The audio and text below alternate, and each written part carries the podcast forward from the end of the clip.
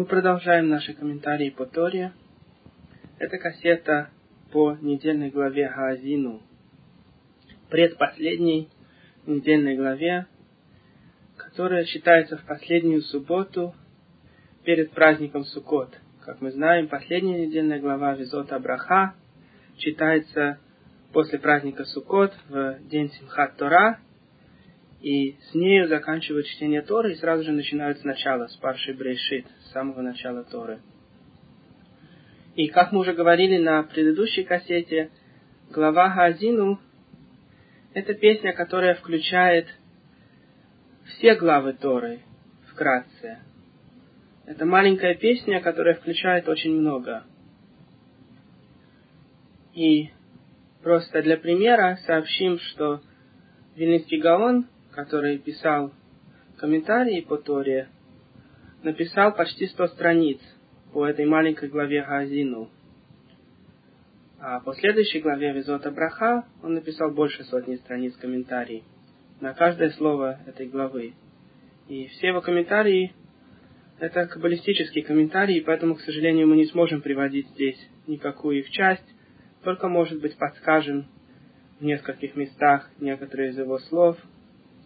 Но чтобы объяснить даже небольшую часть его комментариев, понадобилось бы много и много часов занятий. И, как мы уже говорили, эта глава пишется в Торе особым образом. Если вы увидите в свитке Торы колонка текста за колонкой текста, и вдруг вы увидите две колонки, идущие рядом. И это глава Газину, написанная как песня. И мы уже упомянули от имени Вильнинского Гаона, что каждая недельная глава книги Дворим подсказывает, что произойдет сто лет истории. И многие из нас, я надеюсь, доживут до того времени, когда Всевышний будет управлять миром через эту недельную главу, через главу Газину – всего через 38 лет начнется этот период времени. Сейчас мы живем в столетии, которое соответствует предыдущей недельной главе Ницавим и Вейлех.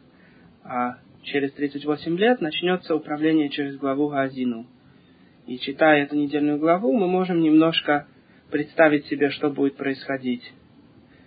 И события в это время должны происходить очень-очень быстро, так же как эта глава включает в себя всю Тору. Также и в те сто лет будет происходить очень-очень много событий, то, что раньше занимало тысячи лет, чтобы произойти. И вообще события последних времен ускоряются, как написали нам каббалисты, согласно тому, как приближается свет Машеха, остается очень и очень много событий, которые должны произойти перед его приходом. И поэтому темп времени очень быстро ускоряется – не только само время ускоряется, но даже темп ускорения ускоряется. Заметьте, что раньше люди жили жизнью, которая текла не торопясь. Можно было сравнить людей одного поколения, людей следующего поколения, и даже людей через несколько поколений, через несколько сотен лет, через тысячу лет, и не было почти никаких различий. Что человек жил две тысячи лет назад, что три тысячи лет назад, что полторы тысячи лет назад, что тысячу лет назад, что пятьсот лет назад. Во все эти времена люди жили примерно одинаково. Менялись какие-то политические условия, различные страны завоевывали мир, менялись мировые религии, но в общем стиль жизни людей почти не менялся. А за последние, может быть, 150 лет жизнь людей изменилась коренным образом – Невозможно себе представить, насколько различен был стиль жизни наших прадедушек даже и нас самих. Ведь у наших прадедушек не было даже электрических ламп. У них не было даже горячей воды, которая идет по трубам.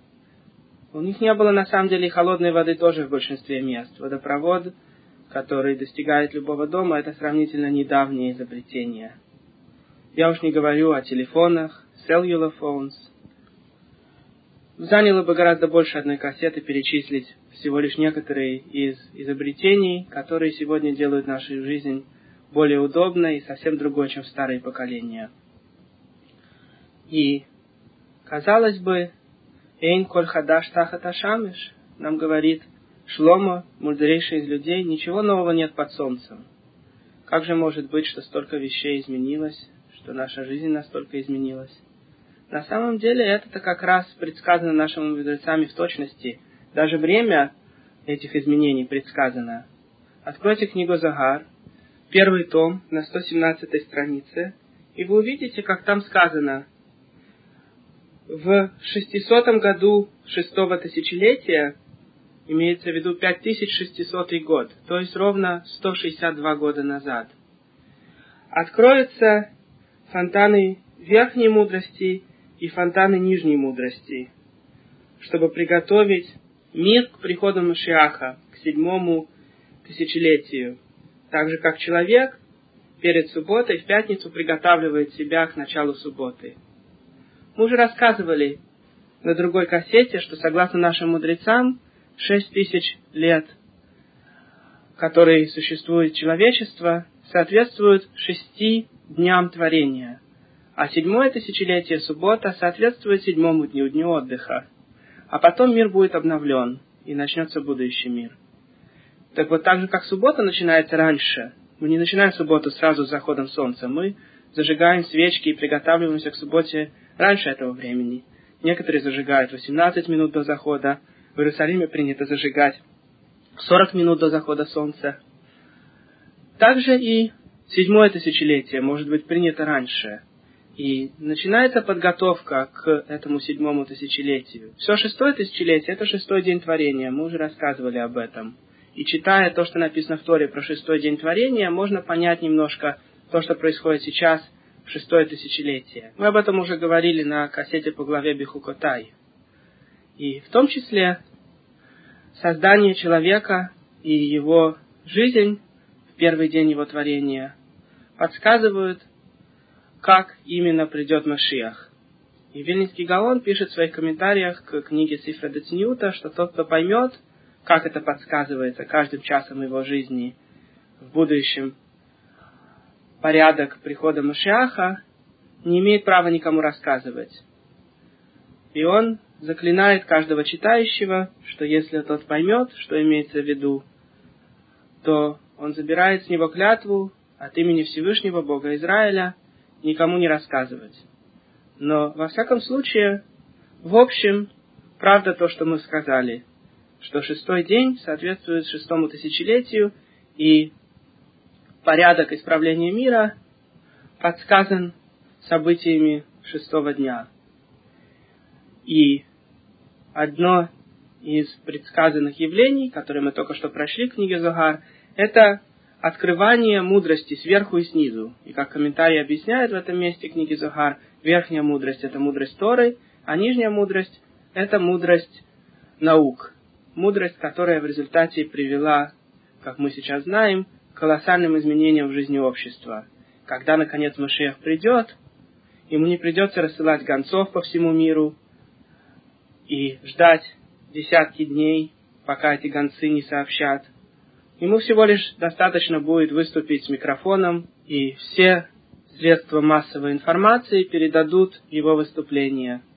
И тогда будет исправлена все, что сегодня используется ради порчи людей, интернет, телевидение, сегодня эти приборы в основном делают людей хуже, а не лучше, к сожалению. Но когда придет Машиах, эти приборы будут исправлены. По телевизору будут выступать люди, которые добились чего-то в службе Всевышнего и будут рассказывать другим, как служить Создателю. Праведники будут выступать по телевизору, интернет будет только предоставлять каналы, сайт, людей, которые будут рассказывать о службе Создателя. Все эти каналы будут очищены. Конечно, Машех мог прийти и раньше, до того, как открылись новейшие изобретения в науке. Тогда Всевышний бы сделал чудеса, открытые чудеса, как рассказывает Талмуд и как объясняют наши мудрецы. Если бы мы заслужили, то Машех бы пришел с помощью открытых чудес – и тогда ему удалось бы сообщить людям с помощью чудесных видов коммуникации. Множество и множество людей по всему миру стали бы пророчествовать о приходе Машиаха. Но так как пока мы не заслужили чудесного прихода Машиаха, есть еще второй путь. его прихода, как рассказывает нам Талмуд. Когда он придет обычным образом, открытие чудеса не будут сразу же заметны. И именно для такого второго типа прихода, если мы не заслужим, для этого типа прихода Всевышний приготовил те научные достижения, которые будут использованы в конце концов Машехом и его поколением. Так вот, мы упомянули, что в конце дней события должны развиваться очень и очень быстро.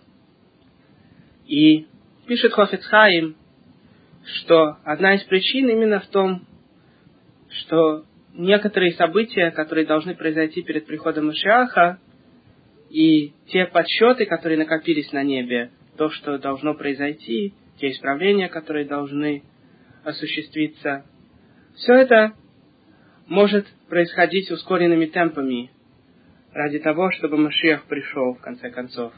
Поэтому раньше люди жили медленной жизнью. Например, если у семьи было богатство, то оно сохранялось несколько поколений, как мы знаем из истории. Богатые семьи оставались богатыми. Сегодня же никогда не знаешь, кто богатый и кто бедный будет завтра. Человек мог быть мультимиллионером и завтра потерять все, как произошло с одним праведным евреем в Австралии. Он вложил свои деньги в не очень подходящее мероприятие и потерял все. Что же осталось от его денег? То, что он успел положить в цедаку, то, что он успел положить в благотворительные организации.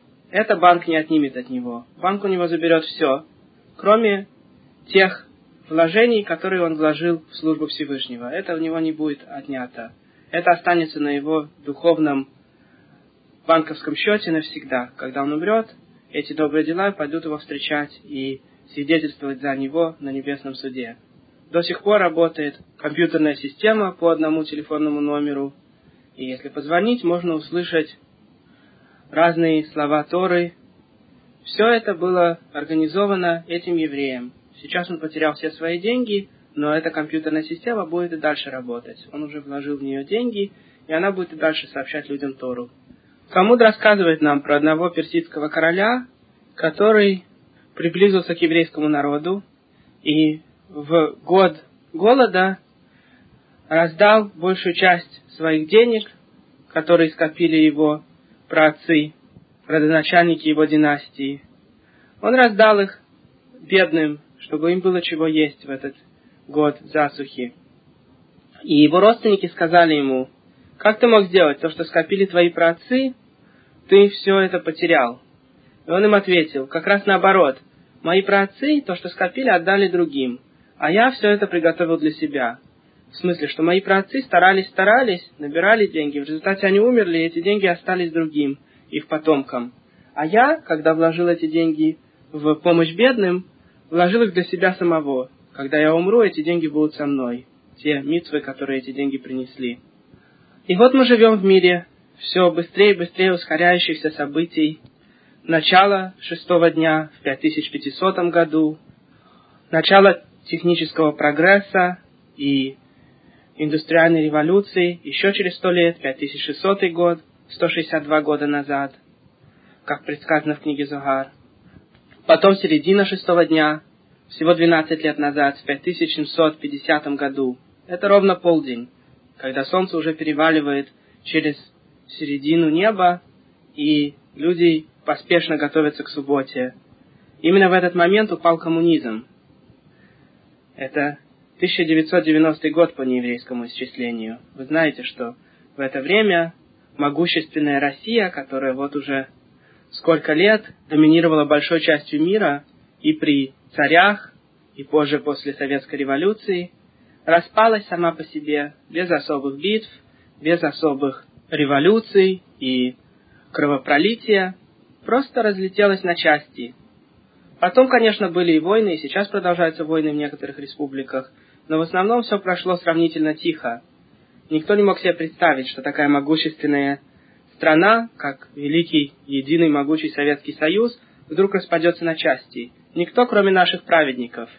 Я читал хасидскую книгу, написанную примерно сто лет назад, и там было написано, что у автора есть традиция от праведников, что Россия перед приходом Машиаха должна развалиться на много маленьких частей. Когда я читал эти слова, они вызвали у меня улыбку. Для автора это было предсказание, а для нас это уже история. Мы сами видели своими глазами, как это произошло. Я даже могу себе представить, откуда автор взял источник для своих слов. Известно в Талмуде и в писаниях наших мудрецов, что корень Эдома будет распространяться и будет очень сильным, а потом распадется на части. И, видимо, автор считал, и так считают многие из наших мудрецов, что Россия была как раз этим корнем Эдома. Заметьте, что после Советской революции в особенности эта страна стала проявлять характеристики Эдома в большей степени, чем когда-либо. Эдом значит красный. Так назвали Исава. И говорит Мидраш, что у него все красное. И так же было и в России. Красная армия, красный флаг, красная партия. Их очень всегда тянуло к этому цвету крови. Нельзя называют их Эдом. Но Эдома может быть много корней, мы уже говорили на другой кассете. Например, наши праведники еще до Первой мировой войны предсказывали, что и Германия, и Россия происходят из Эдома, но из разных частей корней дома, поэтому они не могут заключить мир никак.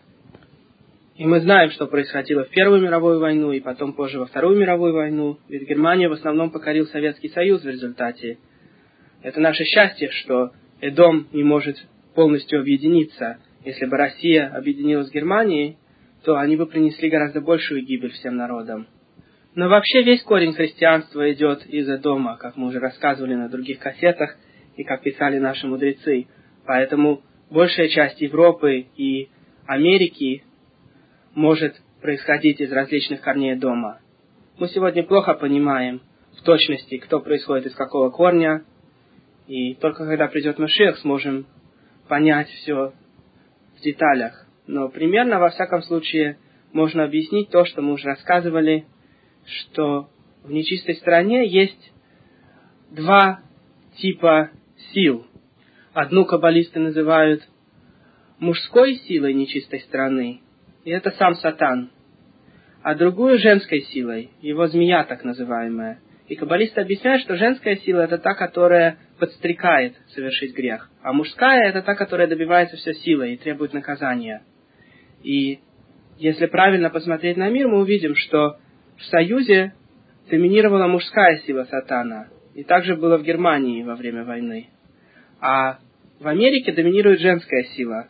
Поэтому в Советском Союзе не было сильного подстрекательства отбросить заповеди. Наоборот, снаружи все было очень честно и аккуратно. Человека не подстрекала ни плохая музыка, ни плохие фильмы, ни плохие книги. В этом плане Советский Союз в свое время был очень осторожен. Все было очень тщательно проверяемо цензурой. Но они заставили евреев отбросить религию силой. А в Америке все наоборот. С одной стороны, религия полностью разрешена, никто не может вас заставить не соблюдать субботу, вы имеете право соблюдать все заповеди нашей религии, никто вас не заставляет. Но с другой стороны, подстрекательная сила очень-очень велика. Как мы знаем, хотим мы этого или не хотим, постоянно от американского общества идет сила испортить людей и сделать их такими же грешниками, как большинство этого общества. Будь то реклама, которая случайно попадает в ваш почтовый ящик, или будь то сегодня имейл, который вы получаете на своем компьютере, или будь то реклама, нарисованная на автобусе, на стороне автобуса или на самой автобусной остановке, спастись от этого невозможно. Куда бы мы ни шли, все общество полно завлеканию греху. И наиболее счастливые, пожалуй, те, кто живут вдалеке от большого города, в еврейских общинах, таких как Манси, Монро. Там живут религиозные евреи отдельно и в гораздо меньшей степени подвлечены влиянию обществу. Но все, кто живут в большом городе, здесь, в Нью-Йорке, конечно, находятся в постоянной опасности. И, как говорят наши праведники, хорошо бы, если бы человек приходил назад домой после рабочего дня в Манхэттене таким же чистым, как он вышел на работу. И тем не менее это не дает нам оправдания грешить. От того, что нечистая сторона очень старается совлечь людей с правильного пути, не значит, что давно разрешение следовать нечистой стороне. Нужно работать над собой, и Всевышний поможет. Раби Хайм из Вложина советовал своим ученикам молиться перед уходом из дома, чтобы Всевышний предохранил их, говоря, «Бог, помоги нам, потому что мы уходим в место опасности. Всегда, когда человек выходит на улицу, это место опасности, где можно согрешить. Так спаси же нас, чтобы мы не попали в эту опасность. И как мы знаем, сегодня и в Советском Союзе корень силы был забран, а передвинулось влияние Запада, и теперь и там корень женской части нечистой стороны, то есть подстрекания. Во многих книгах Танаха этот корень хорошо описан, в особенности в книге Шломо, Мишлей, пословицы Соломона. Там он представляет эту часть нечистой стороны как женщину-зону, женщину, которая пытается молодого человека соблазнить, говоря ему «пойдем, будем наслаждаться до утра, мой муж уже давно в дороге, он не скоро придет». Конечно, каждый стих книги Мишлей подсказывает множество секретов, каждое слово свято, но простой смысл – это именно завлечение нечистой стороны, как простой человек, недостаточно ухищренный, чтобы спастись от нее, может попасть в сети дурного наклонения. Итак, после этого длинного предисловия мы начинаем нашу коротенькую песню Хаазину. Она всего составляет 43 стиха, но включает очень и очень много, как мы уже говорили. «Внемлите небеса, и я буду говорить, и земля услышь слова моих уст». Мы уже говорили от имени Вильнинского Гаона и от имени Рамбана, что обычно небеса и земля подсказывают следующие духовные концепции. Есть управление Всевышнего миром, и оно часто подсказывается словами небеса, во множественном числе, потому что есть много каналов, по которым Всевышний управляет. И есть канал, через который мы показываем свою готовность принять то, что Всевышний нам готов дать. Потому что Всевышний не меняется. Он всегда готов нам дать самое-самое лучшее от себя. Но мы иногда готовы это принять, а иногда нет. И то, насколько мы готовы принять близость Всевышнего, отпечатывается на духовном канале, называемый Малхут. Королевство, принятие королевства Всевышнего. Насколько Всевышний король над нами.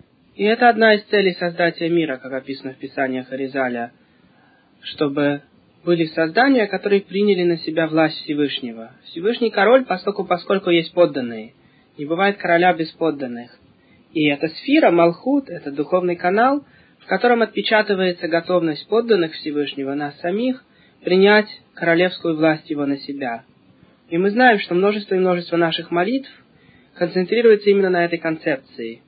К примеру, молитва Алейну, которую мы произносим в конце каждой молитвы. Есть глубокие секреты, почему эта молитва должна была быть сказана именно в конце каждой молитвы, что именно достигается словами Алейну. И молитва эта была создана Иошуа, когда он вводил народ в землю Израиля. И в этот момент евреи приняли полностью власть Всевышнего и привели эту власть в землю Израиля, где до сих пор поклонялись идолам. Земля, которую Всевышний выбрал как свою любимую землю, землю, которой он управляет сам, в отличие от других земель, которые управляются через ангелов, это земля, на которой должен был быть народ Всевышнего, мы. И когда мы заходили, Иошуа создал молитву Алейну. И вы видите, что в этой молитве главное постоянное повторение нашего принятия власти Всевышнего, а в будущем принятие всеми народами власти Всевышнего. И примут они все твою царскую власть, и ты будешь править над ними во веки веков потому что власть принадлежит тебе навеки. Как сказано в твоей Торе, Всевышний будет править во веки веков. Эти слова из Алейну суммаризируют нашу основную веру и главную цель создания. Соф Маасеби Махшават Хила. Конец созданий, начало мысли. В самом начале Всевышний хотел, чтобы создание его приняли его власть на себя. И Произойдет это только в самом конце, в конце дней. Поэтому Малхут, хотя и считается самой нижней сферой, самым концом, но поднимется на самый-самый верх. Корень сферы Малхут в самом-самом верху, потому что это было главной частью воли Всевышнего, то, зачем он создал весь мир. Говорится, что корень Малхут находится в самом высоком из парцуфов миров, которые вообще можно понять, о которых можно хоть немножко говорить. Называется Рейша Делоит Яда. Голова, которую мы не понимаем. Это самая-самая верхняя часть воли Всевышнего, о которой мы вообще можем говорить в Кабале. И оттуда идет корень Малхут, самый нижний из сферот. Я знаю, что многое из того, что я рассказываю, пока не очень понятно. Но перейдем, наконец, к небесам и земле. Небеса мы изменить не можем. С небес мы получаем многое. Свет, дождь, который дает нам взрастить урожай. Но сами небеса не меняются для нас. Земля же принадлежит людям. Так сказано в псалмах. Землю Всевышний отдал людям. И подсказывается здесь именно эти две концепции. Земля имеет корень в нижней сфере, там, где нам должно работать, там, где нужно сделать наше исправление, наш тикун. А небеса связаны с верхними сферами, которые показывают волю Всевышнего нам давать. Поэтому небеса мы изменить не можем, а над землей мы работаем. И небеса таким образом связываются с мужским родом, а земля с женским. Мы уже говорили на других кассетах, что наша нация сравнивается с женой Всевышнего. И еще небеса соответствуют письменной Торе, а земля – устной Торе. Все это мы рассказывали на других кассетах. Так вот, письменная Тора, как она нам дана, буква в букву, слово в слово, так она и не менялась до сегодняшнего дня. Мы в точности передавали ее. Устная же Тора, в каждом поколении раввины имели право добавлять какие-то законы раввинов и делать заборы вокруг письменной Торы, также находить подсказки в письменной Торе на те устные законы, которые они получили. И поэтому устная Тора сравнивается с землей, над которой мы работаем. И в письменной Торе подсказана вся устная Тора, но только очень-очень кратко. А в устной Торе разбирается каждая заповедь в отдельности, в деталях. И так же, как мужчина дает всего лишь капельку, а женщина уже из этой капли формирует будущего ребенка. Также в письменной Торе все подсказано только вкратце, только подсказками. Каждая заповедь описана только несколькими словами. А устная Тора разбирает каждую заповедь полностью. И слово «дибур» пишет Вильнинский Гаон, Ваидабер, всегда относится к письменной Торе, а Амира, объяснение, относится к устной Торе, когда мы разъясняем каждое слово и каждую деталь в отдельности. И поэтому единственный из пророков, который использовал слово «дибур», говорить, это Моше. Более поздние пророки использовали только слово «амира», потому что только Моше получил письменную Тору.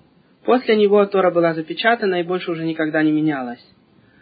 А Амира, объяснения и разъяснения относились к другим пророкам тоже. Более поздние книги пророков многое нам разъяснили, и много практических советов нам дали. Но слово «ваидабер», «дибур» никогда уже больше не использовалось. Единственное исключение – это в книге Иошуа, когда Иошуа отделял те города, куда убежит случайный убийца, как мы рассказывали – в недельных главах до сих пор. Так как это отделение было частью исполнения заповедей, предсказанной еще Моше в Торе, то там используется слово «дибур». Но больше никогда в пророках слово «дибур» не используется, только «амира». И поэтому, пишет Венецкий Гаон, здесь тоже говорится «Азину ашамаим веадабейра». По отношению к небесам используется слово «дибур», а по отношению к земле говорится ведь Ишмагаарец имрей фи, имрей от слова эмор, говорить. То, что относится к земле, то, что относится к сфере Малхут. Заметьте, что по отношению к небесам используются три слова. Азину Ашамаем Вадабейра. А по отношению к земле четыре слова. Ведь Ишмагаарец имрей фи. И Вильнинский Гаон пишет, что это соответствует трем благословениям вокруг Шма утром и четырем вечером. И также на тфилине есть шин с тремя концами, соответствующий небесам, а есть четырьмя концами, соответствующий земле. И это известная концепция в Кабале, что небеса относятся к трем сферам Хесед, Гвура, Тиферет, а четыре нижние сферы относятся к Малхут, Нецеход, Есод, Малхут. И из этих сфер идет управление этим миром сейчас, а из небес управление в Ганедане. Поэтому сферы Хесед, Гора, Тиферет не перемешаны. В Канедане только наслаждение, в Гигинаме только наказание, С другой стороны, нижние сферы все перемешаны. Нецех, хотя и находится справа, но там есть немножко левого. Поэтому праведник в этом мире часто страдает. А вход наоборот, хотя это сфера слева, но там перемешано немножко правого. Поэтому грешник в этом мире может наслаждаться. Поэтому Ханхага, управление этого мира, связано с сферами, которые перемешивают влияние. Нецеход и Сод. И также благословение на Шма. Утреннее Шма соответствует верхним сферам, соответствует дню, мы уже говорили когда-то об этом, а ночи соответствует управлению Малхут. И поэтому у вечернего Шма четыре благословения, два до и два после. Все это следовало бы обсуждать очень и очень долго, как я уже говорил, даже чтобы объяснить несколько слов Вильнинского Гаона, требуется множество кассет. И мы сейчас подсказываем то, что мы на других кассетах рассказали более подробно. Во всяком случае, Муше призвал в свидетельство небеса и землю, то есть духовное, связанное с этими двумя словами. «Будет мое поучение капать, как дождь, и прольется мое речение, как роса, будто вихрь с дождем на растения, будто ливень на траву». Здесь упомянуто четыре вида осадков, роса и три вида дождей – и Вильнинский Гаон описывает, согласно Кабале, что они соответствуют четырем направлениям мира. После того, как в первом стихе Муше упомянул небо и землю, теперь он упоминает связь между небом и землей, дождь и роса, четыре направления мира. Когда-то мы говорили о направлениях, которые мы трясем лулов. Четыре направления мира, а также вверх и вниз. Таким же образом трясли определенные виды приношений в храме как описывается в Талмуде и в книгах Рамбама по отношению законов различных приношений. И, конечно, большие секреты связаны с этим, но в принципе четыре направления и верх и низ включают все виды гангаги. И после того, как небо и земля были уже упомянуты, теперь говорится о четырех направлениях. Чтобы объяснить больше по отношению к четырем направлениям и росе и трем видам дождя, требовалось бы большие знания Кабалы, и поэтому мы не в состоянии вдаваться более глубоко. Третий стих. «Когда имя Бога возглашу, возвеличьте Господа нашего». Вильнинский Гаон упоминает, что первая половина этого стиха соответствует письменной Торе, а вторая половина устной. Таким же образом, первая половина стиха соответствует Шма, которое мы произносим каждый день, а вторая половина молитвы Шмонесре, которую мы молимся после этого. Мы когда-то уже рассказывали, что связь между Шма и Шмонесре подобна связи между письменной Торой и устной. Когда имя Бога возглашу, имеется в виду письменная Тора, вся состоящая из имен Всевышнего.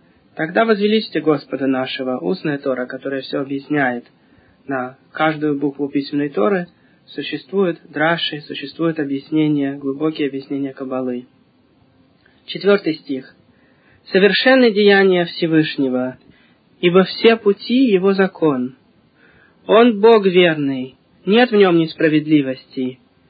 Справедлив Он и праведен». Мы говорили когда-то о том, как книготворение Сефер Цира разделяет все созданное на душу, время и пространство. Между прочим, в науке обсуждаются последние два, но к душе наука не имеет никакого отношения. А в наших книгах обсуждаются все три. И мы уже говорили об этом не раз на различных кассетах. И время делится для каждой души на три части. До создания, во время, когда душа соединена с телом в этом мире, и после смерти. И в этом стихе подсказано три вида управления – совершенны деяния Всевышнего во время создания души. Все пути его закона, он Бог верный, нет в нем несправедливости. Это время нашего выбора, пока душа в теле. Бывает, что праведнику плохо, а грешнику хорошо. И тем не менее, мы знаем, что Всевышний делает наилучшее для всех. И после смерти каждый человек это осознает. И поэтому последние слова стиха «справедлив он и праведен». После смерти человека он признает, что управление Всевышнего праведно. После этого предисловия Моше начинает критиковать наш народ. Разрушение не его вина, а его детей. Извращенное вы, искривленное поколение. Так вы воздаете Богу неблагодарный, немудрый народ. Разве Он не ваш Отец, не ваш Господин, тот, кто сделал вас и основал? Как часто мы видим людей, у которых открывается рот критиковать деяния Всевышнего. У них хватает сил говорить, почему Всевышний не сделал так, а сделал по-другому, почему Всевышний не спас нас в такой-то ситуации или в другой. Если бы у них было немножко мудрости, они бы искали свои собственные ошибки. И Тора нам это предсказывает. Не Всевышнего вина, что ему приходится нас наказывать, а его детей, нас самих. Если бы мы слушали Всевышнего, то все было бы хорошо. Те самые люди, которые перестали соблюдать заповеди Всевышнего, потом его критикуют, когда он наказал поколение, ушедшее от него. Ведь вы же сами испортили, вы сами перестали соблюдать. Кто же в этом виноват? Всевышнего можно сравнить с доктором, который лечит пациента. Иногда лечение очень болезненно. Пациент кричит, ему очень больно. Но доктор продолжает свою работу, потому что без операции пациент без сомнения умрет.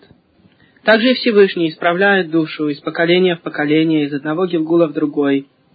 Человек портит, Всевышнего посылает сюда снова. Он получает наказание за свои грехи в предыдущем Гилгуле. Бывает, что в каком-то Гилгуле он праведен, и тогда Всевышнего наказывает за все плохое, что он сделал в прошлые разы, тогда, когда он не выдержал бы наказания. Но теперь, когда он исправился, он готов принять наказание, чтобы исправить все, где было испорчено. Как доктор, который удаляет испорченные ткани, гангрену, пронизанную раком, плоть, также Всевышний исправляет человека, посылая на него различные страдания, чтобы искупить то, где он напортил. Бывают, конечно, высокие уровни раскаяния, когда человек может исправить все без наказаний.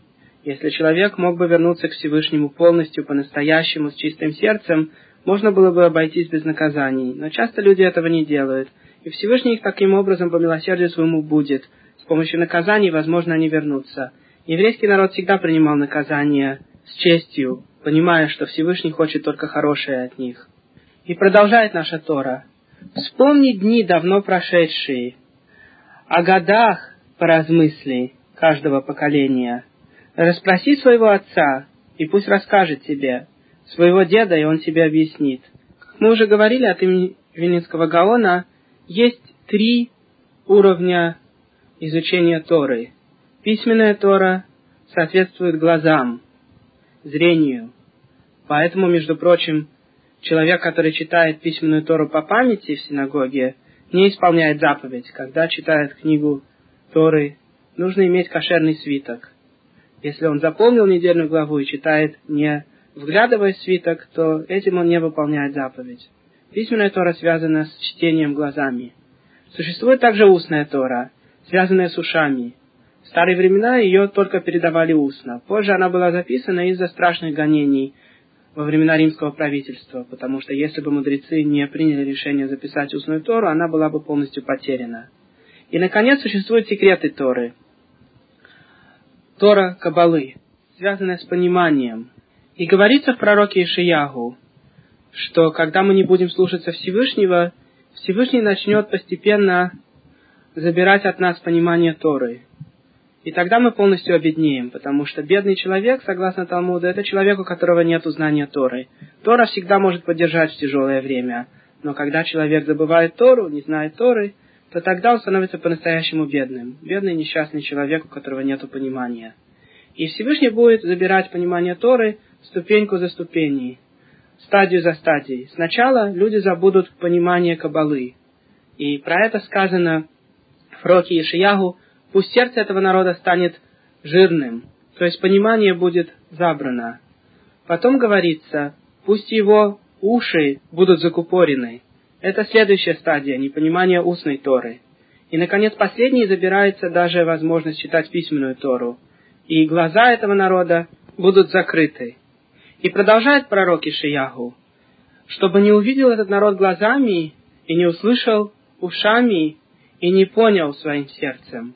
То есть процесс восстановления, процесс возвращения Торы как раз противоположный. Сначала понимание письменной Торы, чтение глазами, потом понимание устной Торы, слушание ушами, и, наконец, понимание секретов Кабалы. И пишет Вильнинский Гаон, что здесь, в нашем стихе, тоже подсказано три вида понимания. Вспомни дни давно прошедшие соответствуют письменной Торе. Размышления о годах каждого поколения связаны с секретами, а расспроси своего отца связано с устной Торой, которую мы получаем, слушая традиции от предыдущих поколений. Когда дал Всевышний народам их наследие, разделил сынов человеческих, он поставил народам границы в соответствии с числом потомков Израиля. Но остался его народ, долей Бога. Яков был уделом его наследия. Наши мудрецы объясняют, что Всевышний поставил над каждой нацией ангела. И, конечно, Всевышний может всем руководить сам, но по различным причинам он установил, что его управление над многими физическими явлениями и даже духовными явлениями идет через ангелов. Это очень глубокая концепция, которая много обсуждается в Кабале, структура управления Всевышнего. Но во всяком случае для нас достаточно понимать, что есть один народ, над которым Всевышний управляет впрямую, без посредников. И это еврейский народ. И есть одна земля, где Всевышний не поставил определенного ангела, а управляет ею сам. И это земля Израиля. И Всевышний выбрал один народ и одну землю и подарил эту землю своему народу. Семьдесят евреев были родоначальниками еврейского народа. Как сказано в Торе, семьдесят человек пришли с Яковом в землю египетскую. И семьдесят наций существуют в мире. Сегодня многие из них перемешаны, и трудно иногда определить, из какой нации кто происходит. Но в общем существует семьдесят наций. Между прочим, супротив этих 70 наций, мы уже рассказывали, приносилось 70 быков во время праздника Суккот. Причем 35 быков приносилось в первый, второй и четвертый дни. В первый день 13, во второй 12 и в четвертый 10. А в остальные дни, то есть в третий, в пятый, в шестой, в седьмой, приносилось, соответственно, 11, 9, 8 и 7 быков, то есть еще 35. И Тора говорит по отношению к первому, второму и четвертому дню, что с быками приносится также сеир и зим, козел породы козлов. А по отношению к третьему, пятому, шестому и седьмому дню приносится просто сиир, просто козел. И Вильнинский Гаон замечает, что не случайно Тора меняет здесь использование слов. По отношению к 35 нациям есть общая нация, которая имеет силу над ними всеми. И эта нация подсказывается в Торе Сиир и Зим, это Исав. А по отношению к остальным 35, над ними есть другая нация, Ишмаэль. И мы знаем, что в основном мир можно разделить на две части и сегодня.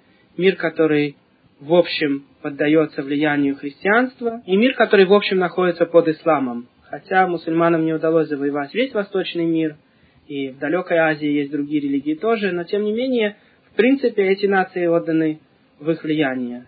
И Исав и Ишмаэль, конечно, происходят от семьи Авраама. И мы рассказывали на других кассетах про их духовные корни. И про то, что евреи были разбросаны именно в этих двух типах стран. Есть очень мало евреев в Китае, или в Японии, или в Индии. Зато в христианских и мусульманских странах евреев очень-очень много. Все по одной и той же причине, что именно там основное исправление. Это религии, которые вышли из корня нашей семьи, из корня Авраама, его сын Ишмаэль и его внук Исав, которые отделились от нашей семьи и ушли, но в результате им была дана власть в духовном смысле над другими нациями. И поэтому все нации мира делятся в основном на две части, 35 и 35. И еврейский народ был разбросан в два типа наций, и поэтому сегодня основное разделение евреев на две части, сефардские и ашкенадские. И можно было бы долго об этом говорить и цитировать Зогар по отношению к плану Всевышнего здесь и к тому, почему мусульманские нации считают свой календарь по луне, а христианские по солнцу, а мы включаем оба, наш календарь включает и Луну, и Солнце. Все это описывается в книгах Кабалы, и есть очень глубокие секреты, связанные с корнем этих двух наций и нашим корнем, корнем евреев, которые исправляют там. И сейчас мы не можем в это вдаваться. И мы уже говорили, что еще в пророчествах Даниэля было видно, что последняя хая, последнее животное, будет включать два типа наций, которые вместе не перемешиваются. И это христиане и мусульмане который вечно воюет. То железо, которым подсказаны христиане, и та глина, которой подсказаны мусульмане.